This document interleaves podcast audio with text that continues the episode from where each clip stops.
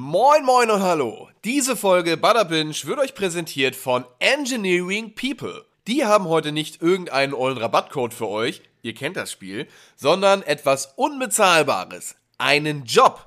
Kein Scheiß. Die EP Group ist nämlich Personal- und Entwicklungsdienstleister und kann euer Einstieg in Engineering, Software oder IT sein. Wenn ihr euch in diesen Bereichen zu Hause fühlt, habt ihr hier die Chance, an die spannendsten Stellen in globalen Konzernen zu kommen, die sonst nur über Vitamin B erreichbar sind. Das machen Engineering People sogar so gut, dass sie mehrfach dafür ausgezeichnet wurden. Unter anderem als bester Dienstleister Deutschlands im Fokus oder mit 4,4 von 5 Sternen auf Kununu. Neben diversen Benefits werden euch auch wichtige Eckpfeiler wie unbefristete Arbeitsverträge und tarifgebundene Gehälter ermöglicht. Ihr habt hier also echt Potenzial für eine sichere Zukunft. Um herauszufinden, ob das Ganze was für euch ist, geht einfach auf ep-group.de slash podcast und klickt euch dort durch eine Reihe von Fragen. Als zusätzliches Goodie habt ihr hier sogar noch die Möglichkeit, eine PS5 abzustauben. Allein dafür lohnt sich der Besuch also schon. Das war's jetzt auch schon. Viel Spaß mit Butterbinge, präsentiert von Engineering People. Eine Serie, sie zu knechten, in zwei Lager zu spalten und alle am Ende irgendwie ein bisschen ratlos zu hinterlassen. Wir reden über das Finale von Herr der Ringe, die Ringe der Macht. Viel Spaß.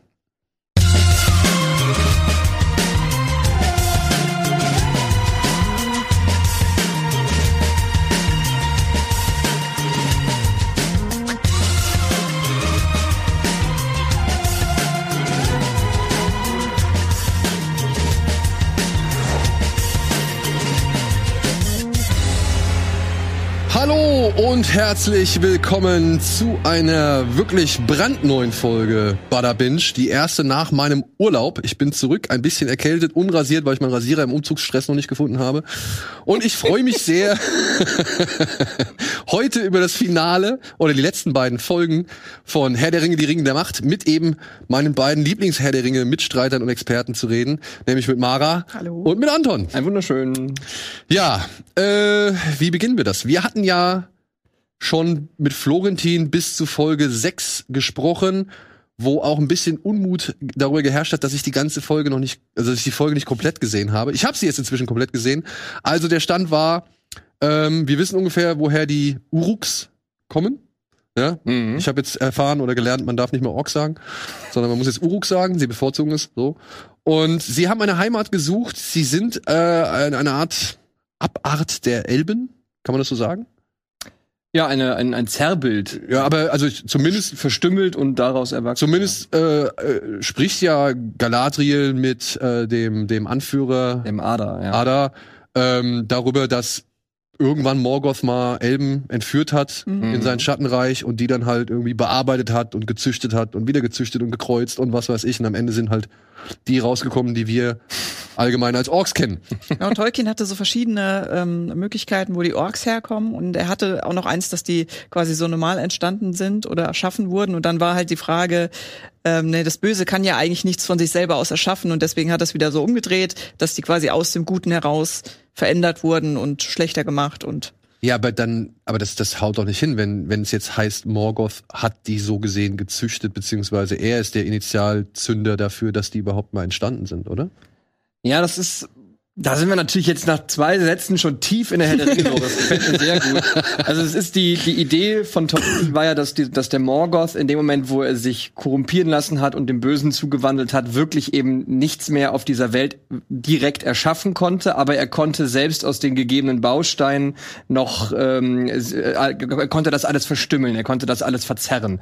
Und genau das hat er mit den Elben auch gemacht. Er hat die eben geholt. Also die Elben hätte er selber niemals erstellen können. Die Grundzutat musste von Iluvatar, diesem Obergott selbst kommen. Aber sobald die Grundzutat da war, konnte er mit seinen Kräften eben was genau, anderes also er kann machen. quasi nicht aus, aus nichts dann einfach sich Orks erstellen. Genau. Okay, okay. genau. Ja, er braucht irgendwas. Er, br- genau, Also er, er braucht- braucht eine Grundzutat. Ja, und wir brauchen auch noch mal kurz eine kleine Einordnung. Ich meine, wir haben eine Matz, die hat Mel mit sehr viel Liebe und extra Fleiß irgendwie hergestellt. Deswegen wollen wir die auch noch einmal abfeuern, bevor wir dann ins Detail gehen zu Folge 7 und Folge 8. Bitteschön. Einem unerbitterlichen Kampf gegen Morgoth, dem Ursprung alles Bösen, scheint in Mittelerde endlich Frieden eingekehrt zu sein. Menschen wie Elben wiegen sich in Sicherheit. Alle bis auf eine. Galadriel ist überzeugt. Sauron, Heerführer Morgoths im ersten Zeitalter, ist noch irgendwo da draußen. Doch nicht mal ihr engster Freund Elrond will der Elbe glauben, während die Menschen in den Südlanden bereits unter einfallenden Orks leiden. Hilfesuchend wendet sie sich deshalb an Numenor. Wird es ihr gelingen, das Böse einzudämmen, bevor es ganz Mittelerde überrollt? Welche Rolle spielt der Fremde, der vom Himmel gefallen ist und die Haarfüße auf ihrer Wanderung begleitet? Und was haben die Zwerge in den Minen von Khazad Dum gefunden? Das und mehr seht ihr in Der Herr der Ringe, Ringe der Macht. Ja, das haben wir alles bislang gesehen und äh, Folge 6, wie gesagt, hat dann irgendwie auch gezeigt, was der eigentliche Masterplan von Ada war, nämlich mit diesem Schwert, was sich irgendwie manifestieren kann, obwohl es eigentlich zerbrochen ist. Äh, jenes ist ein Schlüssel, mit dem ja Staudämme gebrochen worden sind. Und die Orks haben halt einen Graben ge gegraben, der dieses Wasser halt in, und jetzt habe ich es dann auch gerafft, in den Schicksalsberg äh, geleitet hat, wodurch es zu einer riesen Verdampfung von Lava oder Magma oder was weiß auch immer. Jetzt kommen wieder wahrscheinlich die Geologen und sagen, ja, das heißt dann Lava und da heißt Magma, ist okay. Aber ja, auf jeden Fall gab es eine riesengroße Explosion und das Reich Mordor wurde geschaffen aus dem, was wir bislang in der Serie als die Südlande kennengelernt Mhm. haben. Und das fand ich eigentlich ein geiles äh, Finale dieser sechsten Folge. Also ich muss sagen, mir hat das gefallen. Das war, das hatte Tolkien-Vibe, das hatte Peter Jackson-Vibe und irgendwie hat das irgendwie gepasst, dass das, ich weiß, kein, kein ausgeklügelter Masterplan so, aber irgendwie fand ich, war das, da sind diese Orks, die graben halt einen Graben, weil sie haben halt irgendwie vor, das ganze Ding irgendwie zum Explodieren zu bringen, damit sie eine Heimat kriegen. Und das fand ich cool. Also das fand ich halt, das passte meiner Ansicht nach. Also das, das hat sich für mich nach Tolkien angefühlt, obwohl es vielleicht nie so geschrieben worden ist. Ist es so geschrieben worden? Nein. Äh, Gibt es eine andere Erklärung für die Entstehung von Mordor? Eigentlich äh, ist die erst, äh, ist Mordor, wie wir es kennen, erst nachdem der Ring geschmiedet worden ist, entstanden. Deswegen zerbrechen im Herr der Ringe 3 auch die ganzen Grundfesten des Landes, weil Mhm. in dem Moment, wo die Kraft des Ringes aus der Welt getilgt wird, wird quasi auch alles ja, was damit erschaffen worden ist, ver vernichtet und dadurch bricht Mordor auch zusammen. Also dieses Terraforming hatte irgendeine eine Eigenschaft des dunklen Herrschers nach Ringschmieden ähm, erst möglich gemacht. Aber ich fand es auch ziemlich cool, muss ich sagen. Also ich hatte es auch, es war auch meine Theorie, da habe ich mich natürlich doppelt gefreut, als es eingetreten ist. Wobei ich das mit dem Graben jetzt nicht vorhergesehen habe, aber ich dachte schon irgendwie, ne, das Schwert oder diese aktivierende Wirkung könnte am Ende dazu führen, dass der Schicksalsberg das erste Mal ausbricht. Das hat mir auch echt gut gefallen. Äh, ich hätte auch damit leben können, wenn es so eine komplette magische Herkunft gehabt hätte, also dass, dass dieses Schwert eine Erschütterung im Erdreich verursacht und dadurch der Vulkan ausbricht. Aber die Überlegung, das mit dem Graben zu verbinden, war auch okay, würde ich sagen. Es hätte für mich auch gern die letzte Folge sein können. Also, Ja, ne? Das Oh. hätte eigentlich die letzte Folge sein können. Ich fand das, ähm, also ich fand sogar dieser Moment, wenn Galadriel da in diesem Dorf steht und diese Feuerrauchwand da so auf sie zukommt und sie wird halt einmal von diesem Ding überrollt. Zack, Ende. Das wäre doch geil gewesen. ja. Ja, also das wäre doch echt mal ein guter Schluss gewesen. So. Stattdessen kriegen wir noch zwei Folgen. Und in denen, ja, wie kann ich es kurz zusammenfassen? Also man merkt, okay, das Land ist komplett verwüstet. Die letzten Menschen versuchen aus den Südlanden zu fliehen, zusammen mit den Leuten von Numenor. Die reisen zurück in ihr Königreich mit einer inzwischen blinden Königin, vorhergesagt von ihrem Vater, der gesagt hat, die erwartet nichts anderes als Dunkelheit. Fand ich cool. Hat er halt recht gehabt, ja. äh, obwohl der Vater noch mal so eine Art hellen Moment hatte oder hat und dann dieser, wie heißt die junge Dame, äh, die Ähm, Earien. Ja. ja, äh, die wollte ihn glaube ich zeichnen, wenn ich es richtig verstanden Ja. habe, ne? Ja. Äh, der dann halt noch mal diesen Palantir zeigt. Obwohl da brechen sie dann ab, ne? Also man, man sieht nicht, was dann passiert. Das sind dann aber auch so die letzten Szenen, die man irgendwie auf äh, Numenor mitbekommt. Hm. Währenddessen, ja, ähm, sind die Haarfüße immer noch am Wandern, beziehungsweise haben dann auch festgestellt, dass der Fremde von eben diesen drei Wesen verfolgt wird. Diese drei Wesen zerstören sogar ihr Dorf und treffen dann auch auf den Fremden und glauben in ihm Sauron gefunden zu haben. Pass auf, wir saßen ja zusammen und du hast diese Theorie damals äh, geäußert, ob der Fremde nicht Sauron ist. Ja. Und erinnerst du dich noch an die WhatsApp-Nachricht, die ich dir geschrieben habe? So, hast du die neue Folge schon gesehen? Weil ich, äh, so, sobald dieser erste Tit dieser erste Screen aufploppte und ähm, genannt und der, der Stranger als Sauron bezeichnet wurde, habe ich direkt pausiert, habe dir direkt geschrieben und wollte mal kurz die Euphorie abklopfen, ob die eventuell schon bestanden hat. Ja, ich glaub, du aber- hattest die dann noch nicht gucken können zu dem Zeitpunkt. Zu dem Aber, Zeitpunkt ja. habe ich noch nicht gucken können und ich muss sagen, ähm, mein Verdacht hat sich gewandelt. Also beziehungsweise die die die Idee, dass der Fremde Sauron ist, hat sich meiner Ansicht nach gerade in den letzten Folgen ähm, immer weiter, ja, keine Ahnung, in Luft aufgelöst, Hm. so, weil ich fand halt diese schöpferische Kraft von ihm sprach nicht für Sauron. Hm. Ja, obwohl ich, als sie dann da vor ihm stehen, nach wie vor eigentlich, ja, ich fand es eigentlich relativ cool zu sagen, okay, der wird jetzt hier mit was Gutem konfrontiert und lernt Seiten an sich kennen, die er vielleicht vorher nie hatte. Und der äh, Ada sagt ja auch irgendwie, er hat ihn umgebracht und er hat was angestrebt, was jenseits aller körperlichen Macht irgendwie ist, so. Und dass der dann irgendwann vom Himmel schwebt oder beziehungsweise vom Himmel kracht, hätte ja gepasst. Also passt ja eigentlich. Also dahingehend muss ich sagen, fand ich das Writing von der Serie jetzt nicht so Hm. schlecht, beziehungsweise ähm, fand ich das passend. So, also dass diese falsche Finte, die man da gelegt hat, fand ich in Ordnung. Aber mein Verdacht wurde halt so mit Folge 5, 6 in eine ganz andere Richtung halt oder in eine andere Richtung gelenkt und ja, die hat sich dann jetzt äh, als äh, wahr herausgestellt. Dadurch, dass es halt auch wirklich damit anfängt, dass man noch Zeit hat, das nochmal zu erklären, nochmal rumzudrehen. Das war schon ein bisschen, dass das direkt am Anfang kam, habe ich so gedacht, hm, kaufe ich das? Nein. Ja, nee, glaube ich auch nicht. Aber habt ihr inzwischen gerafft, woher diese drei Damen kamen oder was diese drei Damen sind?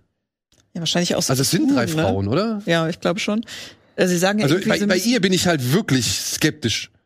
Ja, also ich, äh, wenn man sie so nur so sieht, könnte es auch ein sehr, ja, Ja, hat auf jeden Fall was, filigraner Mann sein. was ne? Androgynes an sich. Aber sie meinen ja irgendwann, sie müssten äh, nach Ruhen. Also es könnte sein, dass die Kultisten so ein bisschen aus Ruhen kommen, weil da ja auch der, der Einfluss von Sauron auch nochmal stark war, beziehungsweise das, der, der bösen Menschen sozusagen. Mhm. Also kann sein, dass sie deswegen dahin wollten oder daher kamen. So. Aber gerade sie hat ja diesen Stab, der ja aussieht wie der Turm aus, ne, aus, aus den Herr der Ringe-Filmen so. Also da ist ja das Auge dazwischen, zwischen diesen beiden Stäben. Und, und, ja, und wahrscheinlich wollten sie da so in die Richtung gehen, dass man da schon sieht, okay, das sind so Kultisten, Nachfolger. aber woher Saurons. sollten die denn, also nur mal eine Frage, woher sollen die denn wissen, dass Sauron irgendwann mal diese Form annehmen wird?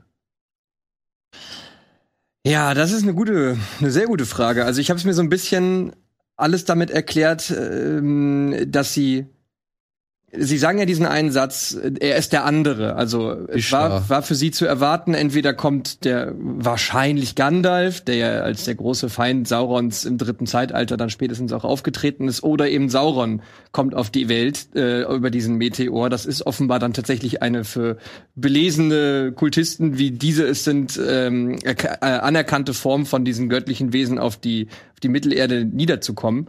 Und äh, wahrscheinlich haben sie das haben sie das auch genau als Anlasspunkt genommen. Sie wussten, okay, einer, äh, einmal muss, also dieses Wesen muss irgendwann auf die Welt zurückkehren. Sauron muss auf die Welt zurückkehren. Vielleicht hab, äh, haben sie die Gerüchte gehört, dass Ada ihn umgebracht hat und denken, so reinkarniert er und haben sich deswegen aufgemacht, diese äh, Fallstelle aufzusuchen und dann eben aber den Falschen gefunden, weil, tja, weil vielleicht hat Ada Sauron gar nicht umgebracht. Äh, vielleicht ist der aber auch woanders heruntergekommen. Naja, oder- so habe ich es mir so ein bisschen zusammengebaut. Ja, das Ding ist ja, wenn sie Ada gefangen nehmen, ne? Und dann kommt ja auch die Situation, in der Heilbrand ihn umbringen möchte und Galadriel hält ihn davon ab. So. Und ich glaube, er sagt noch zu ihm, weißt du, was du mir angetan hast? Oder das ist dafür, dass du mir, was du mir angetan Mhm. hast oder irgendwie so. Oder weißt du, was du getan hast? Irgendwas in der Richtung, glaube ich, sagt er einmal Ja. zu ihm.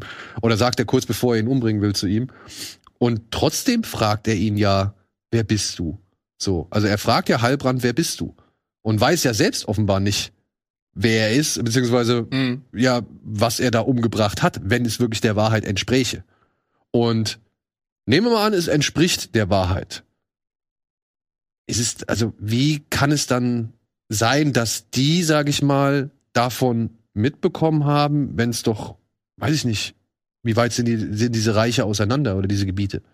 Oder was mitbekommen haben? Naja, ihr habt ja gesagt, dass, dass vielleicht diese Leute aus Ruhn Mhm. dass die halt mitbekommen haben, dass das Ada Sauron umgebracht hat und deswegen der Überzeugung sind, okay, wenn der jetzt vom Himmel gefallen ist, dann kann das vielleicht eine neue Manifestierung von Sauron sein. Woher sollten sie davon mitbekommen haben? Also wie haben sie davon mitbekommen? Wir wissen ja nicht genau, wo die Orks unter Ada hergekommen sind. Also Mhm. sie waren wahrscheinlich ja einmal in dieser sehr, sehr kalten Feste, die wir ganz am Anfang der Serie noch in der ersten Folge mal gesehen haben. Aber ich kann mir gut vorstellen, dass in der Zwischenzeit eine Wanderung Richtung Ruhen und in die eben stärker unter Saurons Einfluss stehenden Gebiete stattgefunden hat. Eventuell ja, war ja. da dann die Auseinandersetzung zwischen Ada und Sauron oder die beiden haben abgemacht, ey, wir streuen das Gerücht oder was auch immer. Ähm, und daraufhin, äh, nachdem dann Sauron und Ada sich, ob jetzt im Frieden oder im Streit getrennt haben, äh, ist Ada mit seinen Leuten weiter Richtung Southlands gezogen. Das Gerücht blieb aber in Ruhen, die haben davon mitbekommen und sind dann vielleicht auf die Suche nach der Reinkarnation gegangen, auf die sie warten. Ich kann mir auch Das gut vorstellen, dass das jetzt in der nächsten Staffel so ein bisschen erklärt wird, wenn, ja. wenn ja der Stranger und Nori Richtung Ruhen gehen und dann vielleicht noch mehr Richtung Kultisten rausfinden. Ja, stimmt. Könnte gut stimmt. sein. Ja, also wie gesagt, um den Handlungsstrang mal ein bisschen abzuschließen. Ne? Aber also, um, um da noch kurz was hinzuzufügen, das hatten wir auch, kam bei unseren Besprechungen so ein bisschen raus. Da wurde ja dann auch dieses Gestaltwandeln etabliert, also dass das möglich ist. Und offenbar brauchen sie immer einen Gegenstand, um sich dann in die Person zu verwandeln. Also sie haben quasi vom Stranger diesen Apfel abgenommen, da konnten sie der Stranger werden. Von Nori haben sie irgendwas auf, aus der Krone genommen, da konnten sie Nori werden. Und äh, habe ich dann auch noch in den Kommentaren gelesen, bei äh, Halbrand hat ja dieses komische, diesen, dieses Säckchen oder was auch immer von dem König dabei gehabt. Ja. Also könnte auch sein, dass Halbrand quasi ja auch diese Fähigkeit hat und äh, von dem Toten quasi dieses äh, Säckchen da genommen hat und sich dann in den verwandeln konnte. Okay. Gute, gute Theorie. Das ist natürlich, ja, das, das passt, sage ich mal, Ja. so gesehen. Ja, also sie finden raus, okay, er ist dann doch nicht Sauron, sondern er ist, wie nennen sie Ishtar? Istari. Ja, also die Istari sind ja diese Zauberer, wo Gandalf Genau. und Saruman noch zu und einer davon ist ein Istar. Aber er sagt ja, also Nuri fragt ja, wie haben sie dich genannt? Ja, und er sagt ja, in meiner Sprache heißt das der Weise. Verwirrend, ja. Ich glaube, also ich, Saruman? Ah, es wäre schon. Saruman war einst ein. Freund der Bäume. Ja, Wie natürlich. ich es mal erfahren habe. Und allein bei diesem Apfelbaum, den er da versucht zum Leben zu erwecken. ja, Ah. ne? ja, er bringt halt auch so Gandalf-Zitate und so. Es kann natürlich sein, dass sie einen komplett auf eine falsche Fährte führen wollen. Es ist nicht auszuschließen, natürlich nicht. Aber zumindest diese Konstellation, die von, von den Sauron-Kultisten auch aufgemacht wird, er ist der andere, ist für mich eigentlich ein sehr, sehr deutlicher Fingerzeig auf Gandalf. Weil Gandalf ist eben der Feind Saurons. Das ist ja die Konstellation. Aber das Und die- wissen wir woher?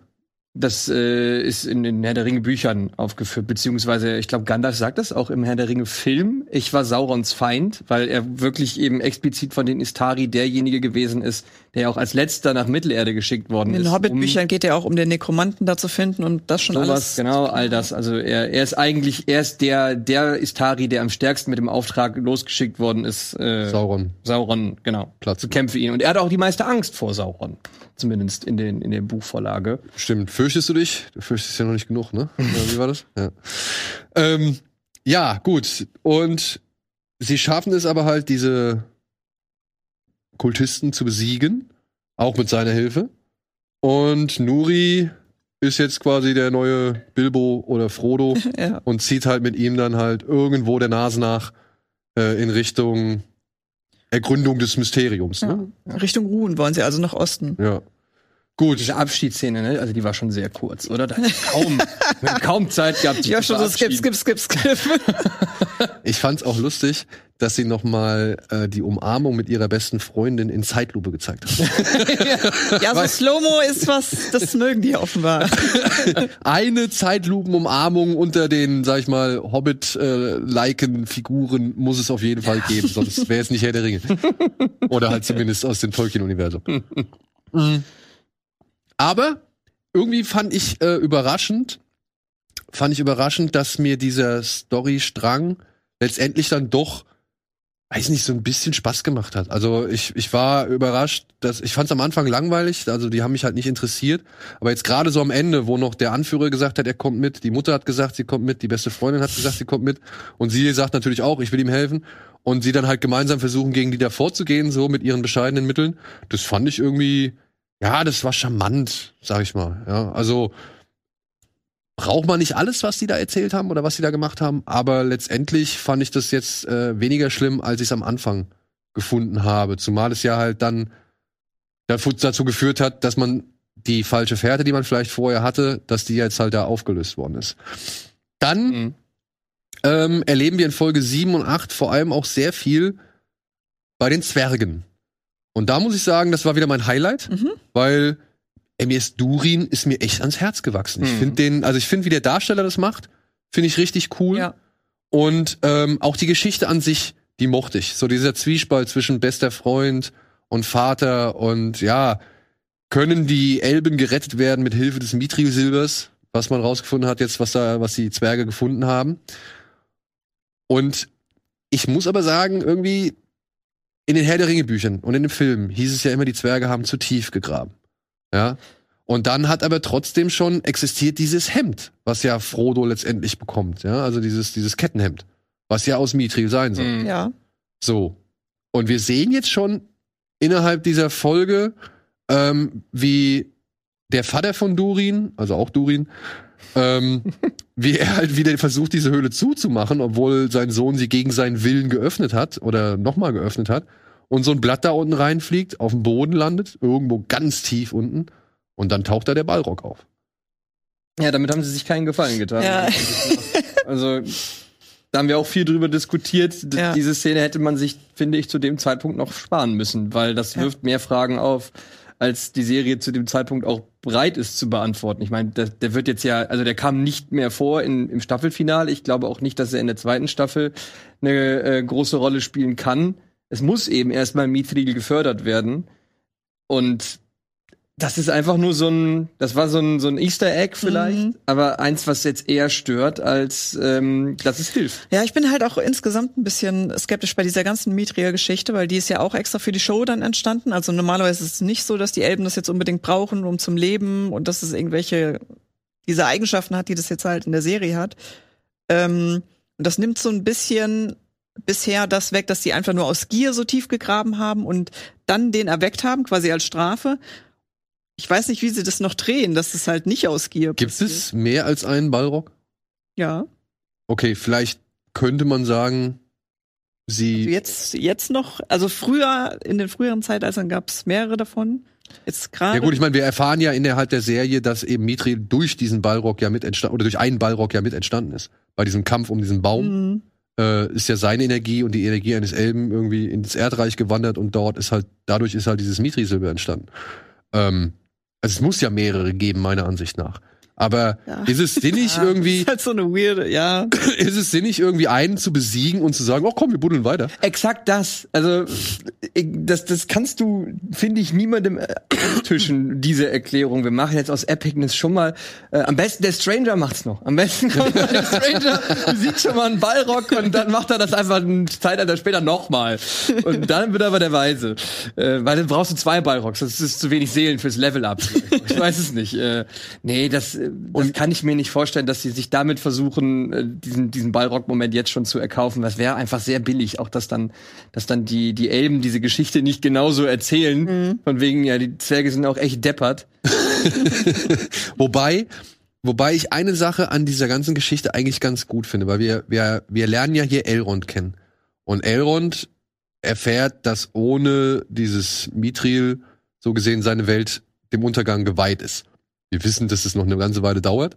Ja, also für die wahrscheinlich nicht, aber für uns, also für mein Zeitempfinden ist das immer noch eine arschlange Zeit. Und aber ähm, ich meine, der Vater von Durin ist dagegen und sie verschließen diese Höhle wieder. Und Elrond hat jetzt nur dieses kleine Stück, mit dem, sage ich jetzt mal, die ersten Ringe dann geschmiedet werden, um einen kleinen Schatten vorauszuwerfen. Aber er ist ja in den Filmen, ist er ja, zumindest in den Filmen, ist er ja so derjenige, der sich komplett damit abgefunden hat, dass das Zeitalter der Elben jetzt vorbei ist. Und er versucht ja auch seiner Tochter die ganze Zeit davon zu erzählen und so. Und ist ja ja relativ entspannt. Ich finde eigentlich die Idee, okay, wir können dieses Mithril nicht abbauen, weil die Zwerge das nicht wollen, weil die Zwerge halt zu viel Gefahr darin sehen. Ähm, finde ich eigentlich als ja, Herleitung, warum er sich dann letztendlich in Herr der Ringe damit abgefunden hat, dass das, dass das Zeitalter der Elben zu Ende ist, finde ich eigentlich ganz okay. Ich meine, er hat tausend Jahre oder was weiß ich, wie lange versucht, irgendwie dieses Metall abzubauen, beziehungsweise mit diesem Metall sein, sein, seine Welt zu retten. Und es scheint nicht geklappt zu haben. Aber dann haben wir wieder diesen Kacksatz. in dem Film zumindest, wo es heißt, die Zwerge haben zu tief gegraben. So, Mhm. ja? Und äh, du hast noch dieses Hemd. Also sie müssen es schon mal irgendwie so weit gefördert haben, um dieses Hemd zu schneidern, wie auch immer das geht. Und trotzdem irgendwie noch tiefer gegraben haben, um dann halt den Balrog zu erwecken, der sich irgendwann gedacht hat, innerhalb der Serie, ach, nee, die sind jetzt so weit vorgedrungen, ich gehe noch mal tiefer. Ja.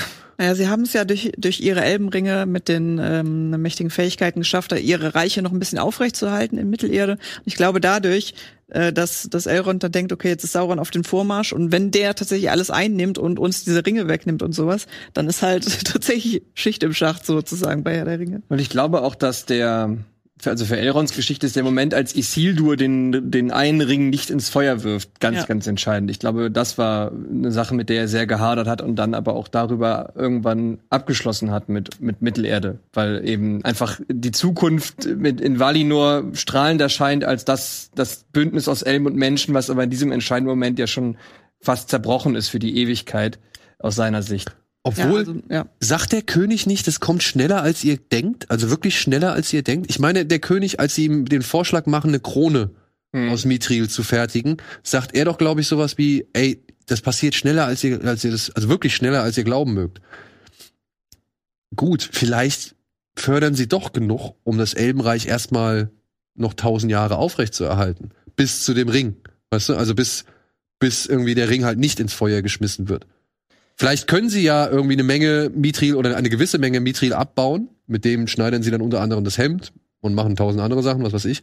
Und retten halt eben oder verlängern die Zeit der Elben. Das können sie ja allein durch die Elbenringe Ich schon. glaube auch, das ist jetzt, den Status haben wir jetzt ja schon. Das haben, das ist jetzt Die quasi. Ringe- Ach, durch die. Ringe? Ich Ja. glaube, das war es jetzt, ja. Genau, also die Ringe haben ja quasi ähm, äh, großartige Fähigkeiten, wie zum Beispiel auch Lorien.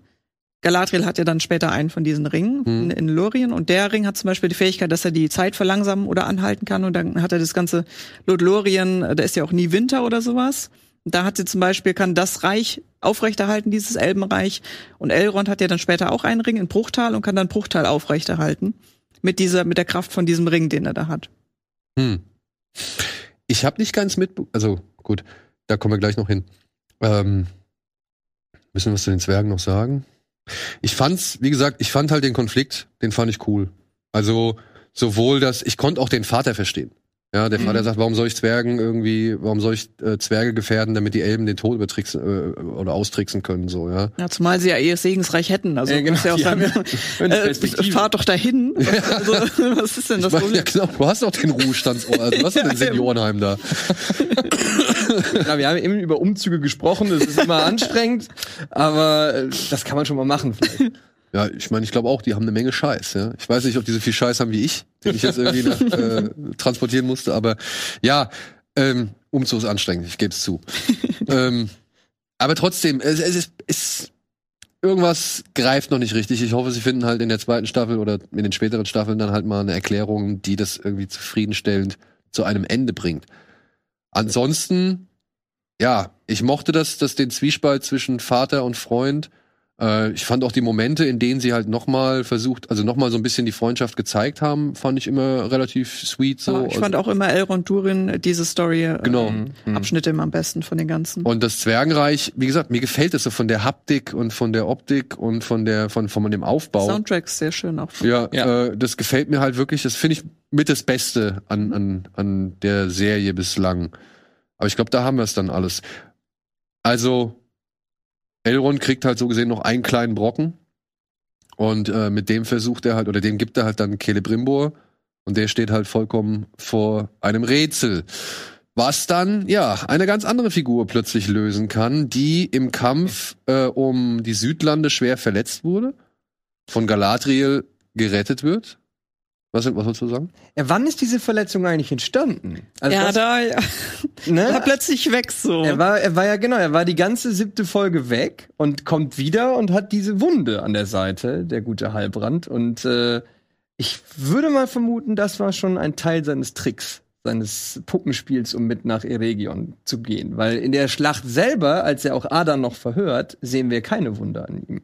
Er muss die sich also wirklich in der Zeit zwischen Vulkanausbruch und wieder Auftauchen im Numenorer Dorf zugezogen haben. Ja gut, dann- dann kommen ja die, die Orks können sich ja befreien. Ein Teil der Orks können sich ja befreien, ne? Aber da hatte ich auch nicht den Eindruck, als wären es so viele. Plötzlich sind es ja dann wieder richtig viele. Wo waren die? Also, Ja, das habe ich auch nicht so ganz. Bei, dem- bei dem Kampf im Dorf dachte ich auch so, okay, da, da kämpfen jetzt zehn Orks gegen zehn mehr. Also es hatte nicht so nicht so die die die die epischen Ausmaße von Ja, der ne. Schlacht, sondern wirklich so es war eher ein kleiner Kampf. ja so ein Scharmützel. Also es war eher so, ja, hier ähm, die Gefährten, sage ich jetzt mal, vielleicht Ausmaß, obwohl ich auch Ja, sagen ja, würde, da waren auch ja, da waren auch mehr, oder? waren auch Ja. viele. Also wenn ich mich alleine an diesen an diesen Kameraflug durch den Wald Mhm. erinnere, äh, wo man halt die Schla also die Kämpfenden unten drunter sieht, so, das wirkte schon mehr als in der Mhm. Serie.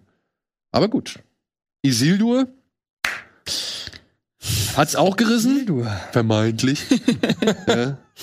Die, aber also da verstehe ich auch nicht so ganz. Also ich, ich mag seinen Vater. Mhm.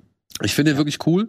Ich verstehe nicht, was die Königin da für ein Problem hat, weil er ihr helfen möchte. Aber sie ist ja einmal richtig grantig und sagt zu ihm so, hey, behandle mich nicht so oder sonst irgendwas, sonst nehme ich dir dein Schiff weg und alles. Und, und wo ich gedacht habe, der will dir, der, also der will dir nur helfen. ja. Ich Ja, ist glaube, wahrscheinlich auch unangenehm für sie, wenn du eine Königin bist bist blind und kannst bist auf Hilfe angewiesen. Vielleicht ist das so ein bisschen der Stolz, verletzte Stolz, keine Ahnung. aber ich war überrascht, dass der Untergang des, ihres Reiches, dass der tatsächlich noch nicht thematisiert wird. Das heben Mhm. sie sich dann wohl noch auf für die nächsten Staffeln. Mhm. Ich glaube, das hängt mit Earien auch zusammen, die jetzt ja auf mit den letzten Kräften des jetzt verblichenen Königs von Numenor nochmal auf den Palantir aufmerksam gemacht worden ist. Ich vermute, darüber kriegt dann auch der Kanzler, der Pfarrersohn und sein dessen Sohn wiederum Pfarrersohns Sohn, ja, sehr kompliziert, äh, kriegen, kriegen dann wiederum von dieser Untergangsvision mit und werden das nutzen, vermute ich mal, um Numenor in eine ganz andere politische Richtung zu bringen, die Stimmt. ihm besser gefällt. Und vor allem, wahrscheinlich werden sie es dann auch ausnutzen, zu sagen, ja, die ist blind. Also was wollen wir mit der als Ja. Königin, ja? Also die sieht ja, Ja, nicht jetzt mehr. erstmal, was sie da so erzählt von dem Kampf, wird äh, ja nicht so glorreich sein. Ja, ja. Vor allem, also auch die Motivation, ne? Weswegen sind sie denn eigentlich darüber geschippert so, ja? Also was, was, was war ihr Ziel zu erreichen? Und äh, sie sind Galadriel so gesehen gefolgt und Halbrand dann auch irgendwie so ein bisschen. Und, und ähm, wurden, glaube ich, also ich meine, es ist wirklich frustrierend, glaube ich, wenn du sagst, okay, wir gehen jetzt dahin, wir helfen den Leuten da und plötzlich steckst du in was viel, viel Größerem drin und musst halt feststellen, ich konnte nichts dagegen ausrichten. Mhm. Ja, du, im Gegenteil, alles, alles, was ich mitgenommen habe, wurde auch bis, sag ich mal, ja, auf einen Großteil dezimiert, also ein Großteil davon wurde dezimiert so und ähm, war nicht die beste Aktion. ja, also ja. wenn Pfarrersohn das jetzt nicht nutzen würde für seinen Vorteil, da würde mich das Ja, ich schon auch. sehr wundern. Und ich meine, der König hat ja jetzt schon eine, sag ich mal, Prophezeiung abgegeben, die sich erfüllt hat. Wenn er jetzt sagt, du wirst auf dem Thron sitzen, naja, ich gehe jetzt mal davon aus, dass wir jetzt schon wissen, wer demnächst auf dem Thron sitzen wird. So, und ja, ich denke mal auch mit der Hilfe dieses Hohepriester, was ist er, Kanzler, Hohepriester? Das kann, äh, Kanzler. Pfarrersohn ist der Kanzler, ja. Kanzler, ja. Ja, mit Hilfe dieses Kanzlers. Aber äh, auch überraschend, dass sie da die ganzen Storylines, die sie aufgemacht haben, eigentlich Folge 7 und 8 spielen überhaupt keine Rolle. Stimmt. Aber ich war nicht so unglücklich drüber, dass wir Nee. nicht noch mehr von Numenor In Numenor haben. fand ich auch am schwächsten tatsächlich Mhm. von der Ja, Story her. also hat mir auch nicht so viel gegeben, beziehungsweise war es jetzt irgendwie auch nur ein Zwischenstopp, um Mhm. halt irgendwie eine Armee zusammenzusammeln, mit der man halt kämpfen kann. Mhm. Und äh, ja, und dann wären wir, glaube ich, jetzt beim großen Twist.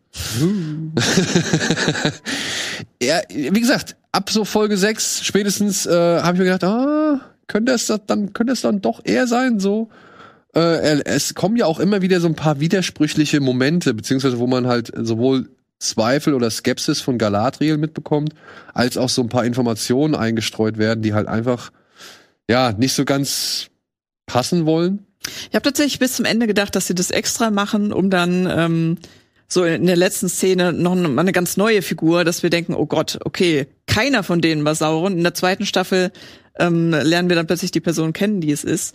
Aber dass sich tatsächlich doch die Hinweise dann wirklich auf, den richtig, auf die richtige Person geführ, äh, geführt haben, das hätte ich nicht gedacht. Aber ja, bringen wir es zu Tisch. Halbrand ist Sauron. Ähm, Da ist er. da ist er. Guter unschuldig. Warum schippert er allein auf diesem, auf diesem Meer rum? Und er hat ja, er hat ja noch ein paar Leute dabei gehabt, ne, wenn ich das richtig in Erinnerung habe. Und letztendlich sind die beiden dann allein. Er, er, er gibt auch zu, er hat es da irgendwie einem Toten abgenommen, was sie für königliche Insignien hält. Und sagt ja auch zu ihr dann, nachdem sie gerafft hat, okay, die Blutlinie, von der er gesprochen hat, ist schon seit Jahrtausenden oder seit Jahrhunderten irgendwie ausgestorben oder gibt's nicht mehr. Also kannst du gar nicht irgendwie davon abstammen. Und auch die Menschen in den Südlanden hatten ja nur kurz das Vergnügen, ihren vermeintlichen König irgendwie kennenzulernen. Die, die sind eigentlich richtig verarscht. Wie Galadriel denen das erklärt, ey. Ups. Äh, sorry, der war doch nicht euer König. Er ist eigentlich eher genau das Gegenteil davon. Vielleicht wird sie auch so pumpig und sagt, ihr hättet ja auch mal verraten können, dass ihr seit tausend Jahren schon niemand, niemand mehr was davon gehört habt. Was soll denn das? Ja, ne? Hättet ihr Also, aufklären müssen. Das war ja sowieso so eine weirde, äh, weirde Situation, dass plötzlich dann alles, ja, der König! Und dann so, was? Aber dass da auch keiner auf die Idee kommt, warte mal, von dem haben wir aber schon ewig nichts mehr. ja, genau. Wie kann das sein?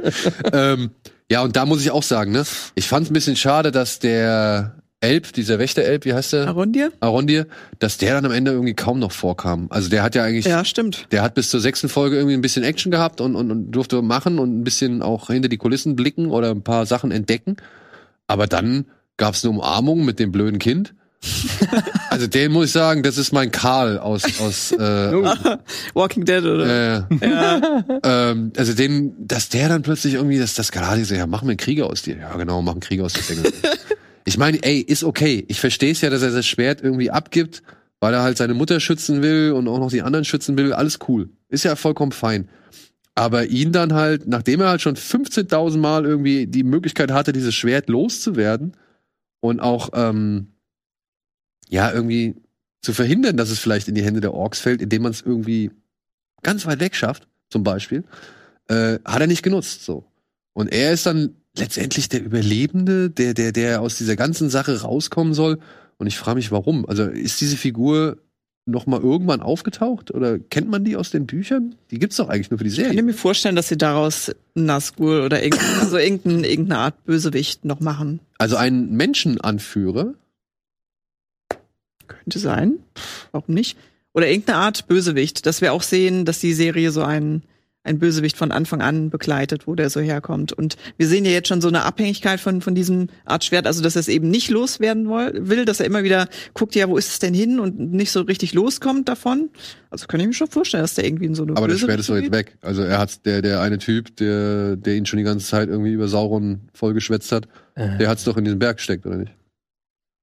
Also, das glaube ich auch. Das Schwert Ja. würde jetzt keine Rolle mehr spielen. Aber Ja, aber er hat, er hat ja da den Einfluss und diese Narben und Genau. sowas alles. Also ich glaube schon, dass den das irgendwie vielleicht schon so ein bisschen korrumpiert haben. Vor allen Dingen, wir wissen ja auch noch nicht, also wir haben jetzt eben das schon kurz äh, des Spaßes halber angesprochen, was wird Galadriel den Menschen in der Südlande äh, erzählen, aber wir wissen ja noch nicht, ob vielleicht Heilbrand schneller ist. Ob Heilbrand da erstmal wieder auftaucht und sich versucht irgendwie dieses Volk einzuverleiben und das dann ähm, wieder mit nach Mordor nimmt oder dem einen ganz anderen Zweck gibt, obwohl sie sich eigentlich gegen Sauron ausgesprochen haben. Ja, ob er jetzt das wieder vor bemerken Ort. wird. In der letzten Szene war er Genau, ja schon er, er ist da irgendwo in der Gegend und vielleicht wird da sich auch noch eine Intrige herausspinnen, weil er hat ja die Gestalt des, des Heilbrand behalten. Er ist ja noch nicht als dunkler Herrscher nach Mordor zurückgekehrt. Das stimmt wohl.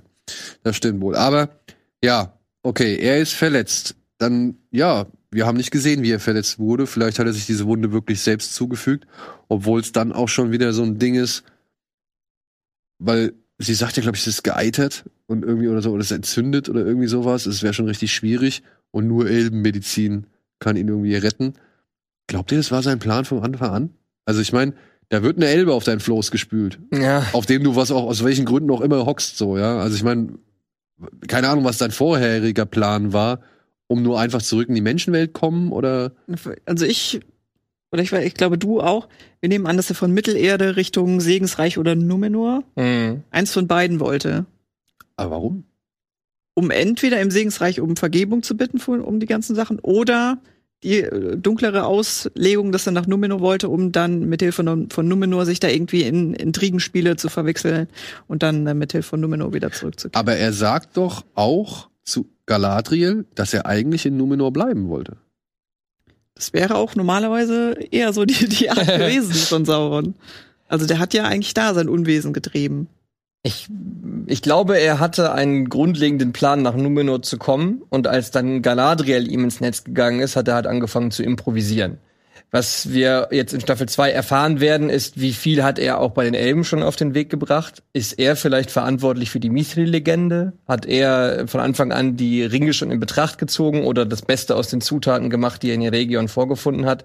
Das sind alles noch so Fragen, die ich hoffe, dass Staffel 2 beantwortet. Aber ich glaube, sein, also wo ich mir ziemlich sicher bin, ist, auf das Floß ist er, um nach Numenor zu gelangen. Und ab da hat er Galadriel immer wieder in seine Ideen mit eingebaut und hat festgestellt, ich kann jetzt hier noch viel, viel mehr Schaden anrichten, als äh, nur in Numenor zu bleiben, mir vielleicht da einen Namen zu machen und mal zu schauen, was ich hier in welche Richtung bewegen kann. Hm. Also, okay, dann gehen wir davon aus, dass alles bis dahin so ein bisschen Improvisation war oder Mhm. halt Mittel zum Zweck. Also er hat gemerkt, okay, die ist äh, auf jeden Fall. Ja, aber wann erfährt er denn, dass sie auf der Jagd nach ihm ist eigentlich? Wann war das? Es geht halt ein bisschen unter dem ganzen Wust, den sie da zwischendurch erzählen, aber Das, wann erzählt sie ihm das erste Mal von dem Dolch und sowas? Das ist doch, glaube ich, in der Gefängnisszene in der dritten Folge. Also Also, da, war, da, da erfährt er es als Halbrand, ob er als Sauron gewusst hat, dass Galadriel auf der Suche nach ihm ist. Ich würde mal davon ausgehen, dass er das, dass er das auch schon im Vorfeld der Serienhandlung gewusst hat. Äh, diese Elbe jagt mich. die jagt mich, ne? Denke schon. Okay, und jetzt findet er sie auf dem Wasser und denkt sich, oh ja, cool, die kann ich für meine Zwecke einspannen. Ja, und am Ende, aber, also, wenn es sein Plan war, nach Eregion zu gelangen, woher wusste er, dass es dieses Silber gibt? Ja, gute Frage. Woher wusste er, dass Celebrimbor damit beauftragt ist, dieses Silber irgendwie zu bearbeiten? Also ich denke auch, dass er nicht von Anfang an schon auf dem Floß den Masterplan und dann kommt das und das und das und das, sondern eher, dass er so Stück für Stück sich das so zurecht improvisiert, wenn sich gerade wieder was ergibt. Oh ja, dann biege ich halt meinen Plan so und so. Also so würde ich ihn eher einschätzen, als dass man wirklich von Anfang an, der dann nur Sachen abhakt. Und Na, aber das würde ja ein bisschen dem großen Mastermind und, und Intriganten widersprechen. Weil Ja. Ich, ja. ich, ich frage mich jetzt halt, okay, Galadriel bringt ihn nach Eregion. Er sieht dort die Schmiede, oder er wacht dort auf und merkt halt, oh, da ist eine Schmiede. Ich meine, er war ja schon vorher irgendwie in Schmiederei sehr, an Schmiederei oder an der Schmiedkunst sehr interessiert. Hat man ja auf Numenor auch gemerkt. Und jetzt sieht er da plötzlich ein Metall, was er vorher noch nie gesehen hat, und halt auch diese drei Steine. Woher kamen die nochmal? Das habe ich auch irgendwie dann in, Aus dem Dolch, oder? Aus Galadriels Dolch? Nee, nee, Nee? nee. Die, die drei Steine. Er wacht auf, er geht in die Schmiede und sagt, oh, ist das die Schmiede von Celebrimbor? Also da, da, da fand ich schon sehr auffällig, Mhm. wie er ihm schmeichelt und, einsch und sich einschleimt und so. Und ähm, da liegen diese drei Steine schon. Und er sagt ja, er kennt sie noch nicht. Oder beziehungsweise er weiß gar nicht, was das ist. Das ist ein eigen, normalerweise sind es auch einfach Rubin, Saphir und so. Also jetzt nicht außergewöhnliche krasse Zaubersteine, oder?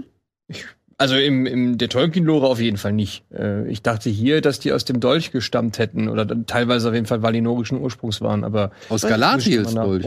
Ja, der wird ja nachher auf jeden Fall auch noch eingeschmolzen. Der wird eingeschmolzen und aus ihm werden ja die Ringe gemacht. Aber ähm, der war ja erst wieder mit Galadriel da. Und alle wundern sich ja da, warum sie dann ich habe plötzlich die, da ich hab diese Szene gerade nicht mehr im Kopf, dass er da schon die Steine sieht. Ich dachte, er sieht nur die Schmiedewerkstatt, trifft Celebrimbor und ähm, bemerkt das Mithril. ja. Hast du verstanden, dass der sich einfach einschleimen will? So, oh wow, was für geile Steine habt Ja, ihr okay. hier? Kann auch sein. Aber die er geilsten muss, Steine, die ich jemals Alter. gesehen habe, du. Aber er muss in dem Moment schon raffen, okay, da ist eine mächtige, ein mächtiges Erz oder ein mächtiges Metall. Ja, und jetzt äh, ist mein Plan, ich schmied mir daraus was? Einen Ring? Beziehungsweise ich versuche mir hier das Wissen anzueignen, um halt eben dieses Zeug schmieden zu können. Weil, Ach ja, Daniel, das wissen wir nicht. ich glaube, das da müssen wir leider auf Staffel 2 warten. Da, aber da haben wir auch schon viel drüber rumgerätselt. Ja. Ähm, ich kann mir wirklich vorstellen, dass Sauron den Elben, dem äh, Gil verschallert und den, seinem ganzen Volk in die Ohren geträufelt hat, diese Legende des Mithrils und damit schon am Anfang quasi alles inszeniert hat, um am Ende auf die Ringe mit Hilfe des Mithrils hin, hinauszukommen und dann alles zu korrumpieren und zu kontrollieren und so weiter und so fort. Es kann aber auch sein, dass er sich das komplett hin improvisiert hat, dass er eigentlich gar keine Ringe wollte. Vielleicht wollte er eigentlich eine Krone, weil er das auch selber modisch viel besser gestanden hätte, musste dann improvisieren. Ich aber weiß es nicht. sie kommen ja auf die Idee zu sagen, ja, die Krone ist zu viel, also zu viel Ja. Gegenstand, zu viel Macht in einem. Deswegen müssen wir es aufteilen und am besten in, ja, kleine Dinge, die man mit sich rumtragen kann. ähm, Aber es ist alles seine Eingebung. Also Mhm. alles flüstern. Und dann kommt ja dieser auch so ein Herr der Ringe-Moment, wenn Celebrimbo einen Satz sagt, äh, den ja sie vorher, also den Galadriel vorher bei Ada gehört hat. Äh, und man halt sich so fragt, hä, woher kannst du denn diesen, woher kennst du diesen Ausdruck oder woher hast du diese Redewendung? Und da war spätestens für mich so, ah, okay, das, das ist zu vertraut, das kennt man schon. Und dann war es ja eigentlich auch äh, relativ schnell dann auch klar, äh, nachdem auch Galadriel noch mal kurz in die Aufzeichnung der Elben guckt, welches Königshaus der Menschen da äh, eigentlich geherrscht hat oder wie lange schon nicht mehr herrscht. Und da muss ich sagen, ich fand diesen Reveal eigentlich ganz cool. Also, dass die noch mal so durch diese ganzen ähm, Stationen gesprungen sind. Aber mir geht der Plan nicht so ganz auf. Also, Mhm. weil Galadriel erfährt an dem Fluss, er ist Sauron. Er sagt, ich habe die ganze Zeit die Wahrheit gesagt. Ja, also außer seinen Namen. Ich habe das von einem Toten abgenommen, ich wollte eigentlich da bleiben, ich bin nur dir gefolgt, ich habe gegen deine Feinde gekämpft und so weiter und so fort. Und sie beschließen, drei Ringe zu schmieden für die Elben, um zu sagen, hey, einer korruptiert, zwei schafft Zwie Zwietracht oder beziehungsweise äh, ja, lässt halt die zwei Leute gegeneinander antreten und bei drei herrscht die Balance. Wie kommen die anderen Ringe zustande? Wenn man schon weiß, Ja. wenn man schon weiß, ey, da ist ein Typ, der hat uns eigentlich eher in die Nummer reingetrickst. Ja. Ja? Wie kommen dann die anderen Ringe zustande? Also ich könnte mir vorstellen, ich könnte mir vorstellen, ist nur meine Theorie oder irgendwie so meine Überlegung gewesen. Die Zwerge erfahren davon, dass jetzt aus diesem Mithril, Mithril äh, diese drei Ringe geschmiedet worden sind und sie sagen halt, ey Leute, okay, wir haben hier noch ein bisschen, wir wollen auch ein paar Ringe haben. Ja, und es kann nicht angehen, dass ihr die einzigen seid, die irgendwie ja diese Macht in ihren Händen hält. Wir wollen auch für unser Reich, sage ich mal, jetzt diese Dinge haben. Und dann sagt Celebrimbo, alles klar, bringt mir das Zeug, ich schmied die für euch. Warum sollten dann die Menschen noch ankommen? Nee, vor, ja, vor allem werden die ja dann auch, also das Besondere an den Ringen von den Zwergen jetzt zum Beispiel, also von allen anderen von diesen drei Elbenringen ist, dass ja Sauron die mit korrumpiert hat und deswegen kann er die ja später beherrschen mit dem einen Ring. So, und also der muss quasi jetzt dabei sein, während die geschmiedet Ja. werden. Oder die sind vielleicht schon geschmiedet und der hat die mitgenommen oder sowas? Das habe ich mich nämlich auch gefragt. Wie lange hat Galadriel in dem Fluss gelegen, bevor Elrond die da rausgeholt hat? Ja, weil er ist ja weg. Ja, und keiner hat irgendwie Ahnung, wo er ist, beziehungsweise was mit ihm passiert ist. Und ich habe auch nicht ganz verstanden, hat der jetzt was mitgenommen? Weil, wenn wir jetzt am Ende der, der, der letzten Folge sehen, dass er da auf diesem Berg steht, Richtung Schicksalsberg guckt, beziehungsweise Richtung Er hätte Mordor noch so seinen Mantel aufmachen müssen mit so ganz vielen Ringen. genau. Psst, genau. ähm, Ich nein, bin aber böse. Aber ich könnte mir jetzt vorstellen, okay, der hat sich so einen Brocken geschnappt und rennt jetzt halt zum Schicksalsberg, um dort eben diesen einen Ring zu schmieden. Vielleicht nur mit der Absicht, diese drei anderen Ringe zu beherrschen. Aber er kann doch A nicht wissen, dass Galadriel jetzt den Plan fasst, drei Ringe zu schmieden, um halt irgendwie ihr Königreich weiter aufrechtzuerhalten. Das kann er doch nicht wissen, oder? Warum kann er die drei ja auch nicht beherrschen? Nee. Äh, Also die drei kann er nicht beherrschen. Nee, die drei sind die einzigen, die man nicht beherrschen Sie kann. haben sich wirklich in eine sehr, sehr schwierige Situation gebracht. Also ich weiß mit meinem Herr der Ringe Wissen gerade überhaupt nicht weiter, wie wir da rauskommen, wie, wie es jetzt weitergeht, wann die anderen Ringe geschmiedet werden, wie die verteilt werden, warum nicht auch großes Misstrauen in den anderen Völkern Mittelerdes herrscht, wenn jetzt jemand ankommt und sagt, ey, ich habe eine gute Idee, wie wär's mit paar Ringen, weil Galadriel ja eigentlich Galadriel, Bescheid genau, weiß. Galadriel weiß ja, dass es Sauron ist. Es sei denn, es und ist und jetzt geht jemand rum, verteilt Ringe, da könnte Ja. sie ja dann sagen, äh, übrigens, das ist Sauron. Es sei denn, es ist wirklich, wie du sagst, und die zweite Staffel ist komplett ohne Galadriel, weil die die ganze Zeit im Fluss liegt. Und wir erfahren so, was ganze Zeit passiert. Meanwhile. Ja, also dieser zeitliche Sprung, der ist mir nicht so ganz ersichtlich, äh, der da halt passiert zwischen ich erfahre, das ist Sauron und ich wache auf und bin klatschnass. Ja. Also, ähm, das, ja, da bin ich auch gespannt, wie sie es machen wollen. Aber das Problem ist ja dieser Satz oder dieser Monolog von Galadriel am Anfang der Herr der Ringe-Film. Mhm. Ja, ich, ich, ich weiß nicht, ob die sich darauf beziehen, ob die dann sagen, das ist ja schon eigentlich der Kanon, auf den wir eigentlich zusteuern wollen. Ja, weil Galadriel sagt doch am Anfang der Herr der Ringe-Filme, aber Sauron hat alle getäuscht. Oder? Ja, der dunkle Herrscher spielte heimlich einen Meisterring, ja. Mhm. Genau. Ja, ja. Und ähm, ich hatte es anhand ihres Monologs immer so verstanden, dass die alle auf einmal entstanden worden sind. Also, dass man gesagt hat, okay, wir haben hier eine Menge Zeug, aus dem man Ringe schmieden kann. Und damit es halt cool ist, kriegen die Menschen die, die Zwerge kriegen die und die Elben kriegen die. So. Hm. Ich finde es logisch, dass man sagt, okay, wenn die, wenn, wenn Sauron keinen Einfluss auf die drei Ringe der Elben hat, dass die anderen vielleicht ein bisschen später entstanden sind, um halt eben Einfluss zu haben. Aber dann ist die Frage, wie hat er das überhaupt dann in die Wege geleitet?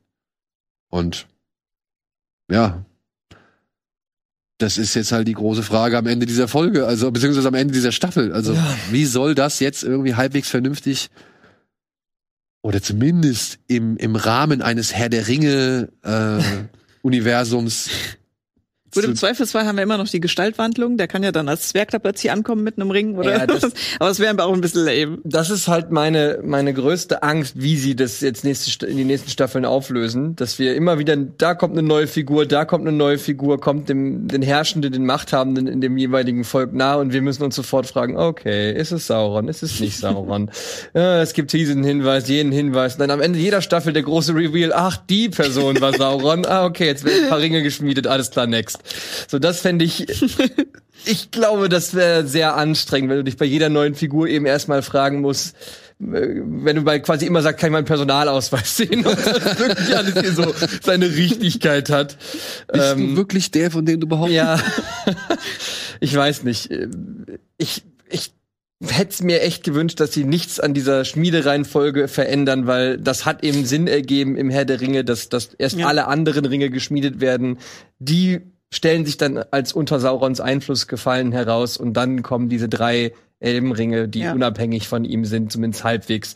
Und das passte. Wie sie es jetzt andersrum auflösen wollen, wird echt schwer. Obwohl, Sehr gespannt.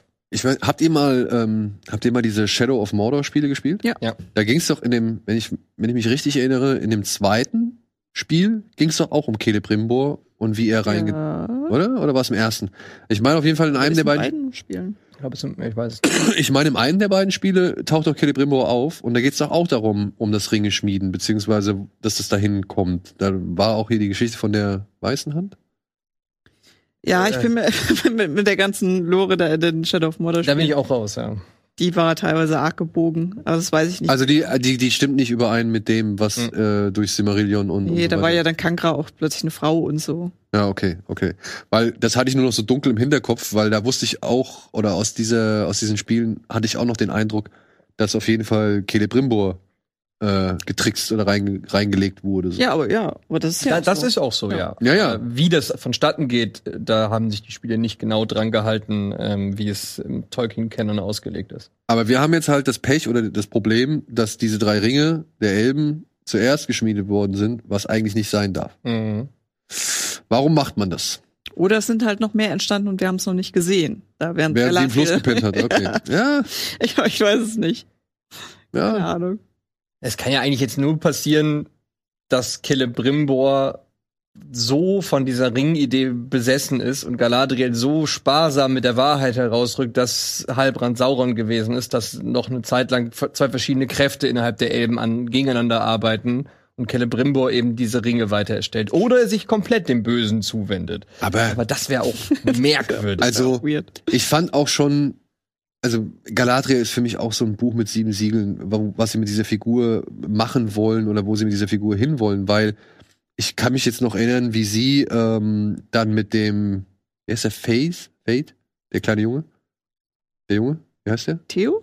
Theo? Heißt der Theo? Ja. Welchen meinst du, der mit dem Schlüssel? Ja, der mit dem Schlüssel. ja, nicht so nervt, ja, das ist Theo. Theo, okay.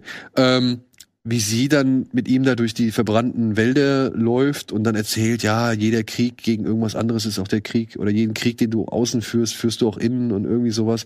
Wo ich mir dachte, ja, da spricht die Richtige. äh, beziehungsweise halt doch dein Maul. Du hast doch genau gezeigt, wie es falsch ist, ja. Also beziehungsweise, dass es halt bei dir auch nicht funktioniert hat. So. Ja, sie macht äh, ziemlich schnell dann plötzlich die Kehrtwende und, um, und lernt lernt sehr, sehr schnell dann plötzlich innerhalb von einer Ja, aber- Also, ja, die Charakterentwicklung ist teilweise so ein Hin und Her. Aber ich meine, sie hat einmal gemerkt, okay, das war nicht so ganz richtig, was ich hier gemacht habe. Und jetzt merkt sie nochmal, dass sie ja wieder irgendwie falsche Entscheidungen, falsche Entscheidungen getroffen hat und ähm, sich hat vielleicht zu sehr vom Dunkeln treiben lassen. Aber dann lasse ich doch nicht zu, dass da noch ein paar Ringe geschmiedet werden. Also das passt für mich leider hinten und vorne nicht. Zumindest anhand der Figur, die wir hier in dieser Serie kennengelernt haben, so. Ja, Ja, ich will, also diese ganze Ringentwicklung, da bin ich jetzt auch sehr, sehr gespannt, was da in der zweiten Mhm. Staffel passiert. also ich hoffe, sie finden eine halbwegs gute Erklärung, Mhm. so. Ansonsten, ja. Aber guckt ihr weiter? Ja. Auf jeden Fall. Ja? Ja. Ja, ja. Wir Also, haben ja, wir haben ja immer, äh, also für die Leute, die es interessiert, nochmal jede einzelne Folge im Detail besprechen, äh, besprochen und ähm, könnt ihr finden auf meinem YouTube-Kanal, falls ihr da nochmal Lust habt, das zu gucken. Und das hat super viel Spaß gemacht. Also allein, allein deshalb ähm, würden wir, glaube ich, schon die zweite Staffel gucken, um dann nochmal alle Folgen so im Detail zu besprechen. Ich glaube, jetzt ohne diese Besprechung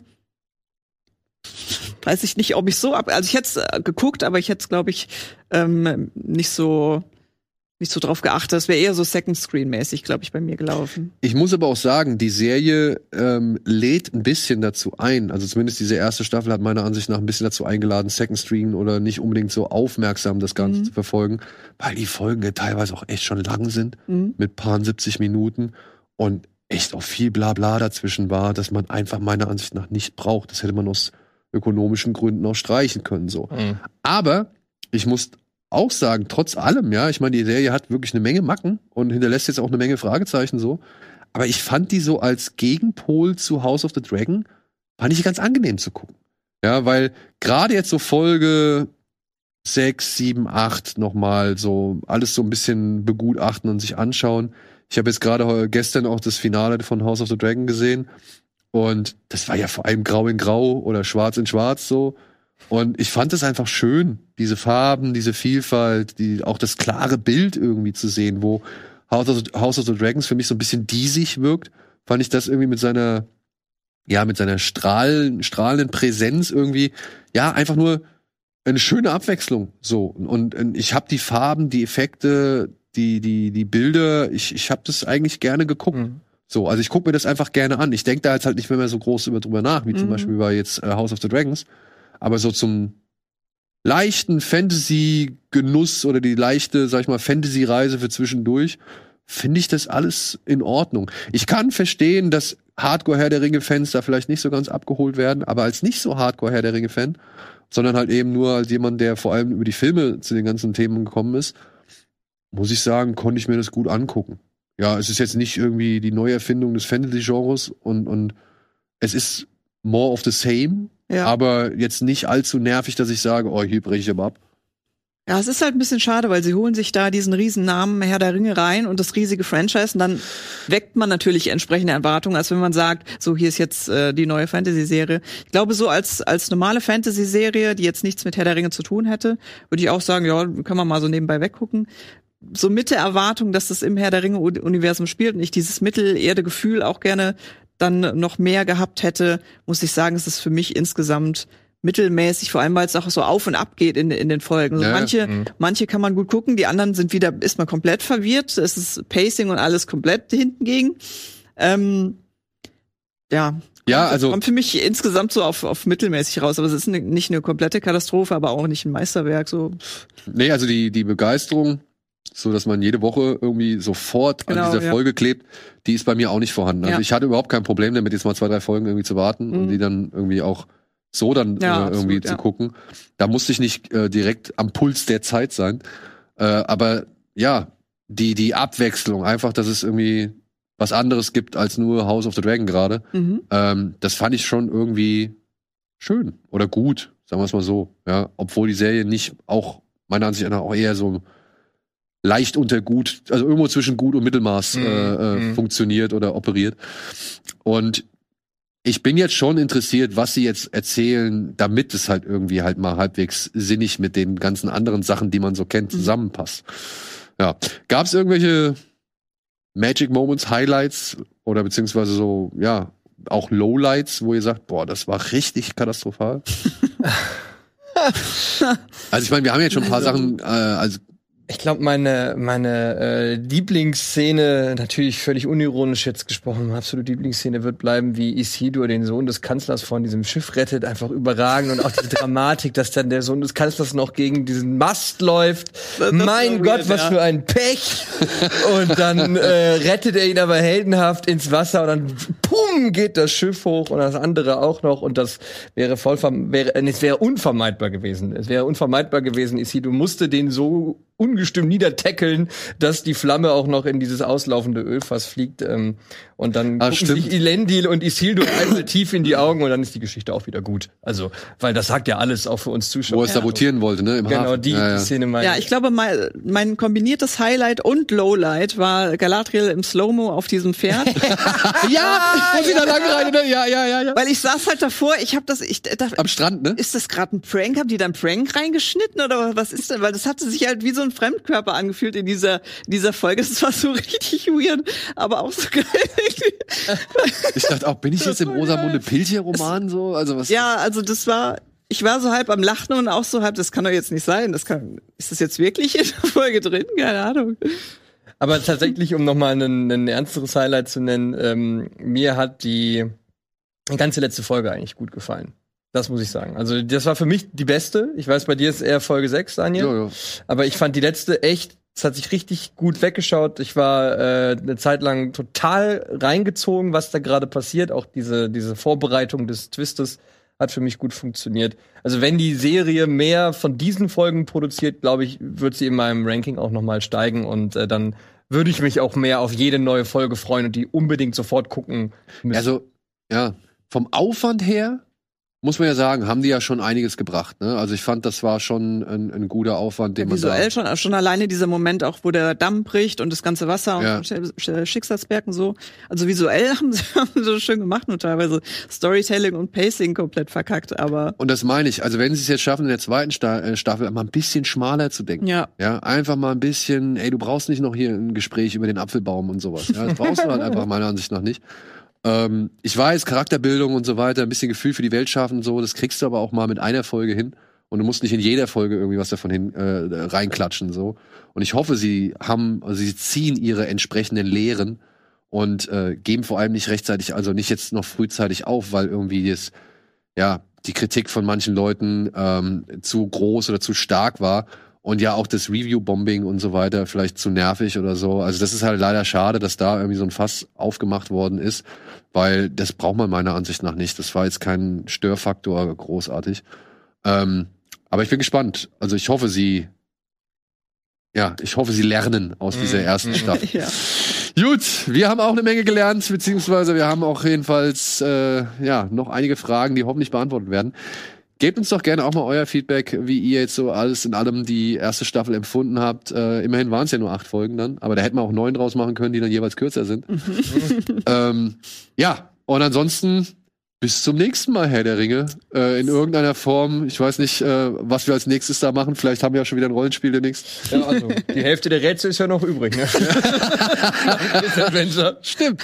Und du kannst jetzt vielleicht ja mit dem neuen Wissen etwas kombinieren. Ja, das macht mir kaputt. Nee. Gut.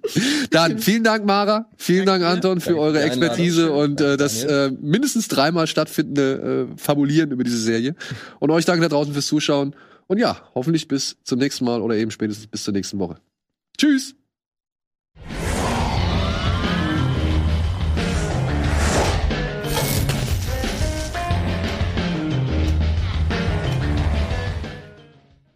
Diese Sendung kannst du als Video schauen und als Podcast hören. Mehr dazu unter rbtv.to slash badabinch.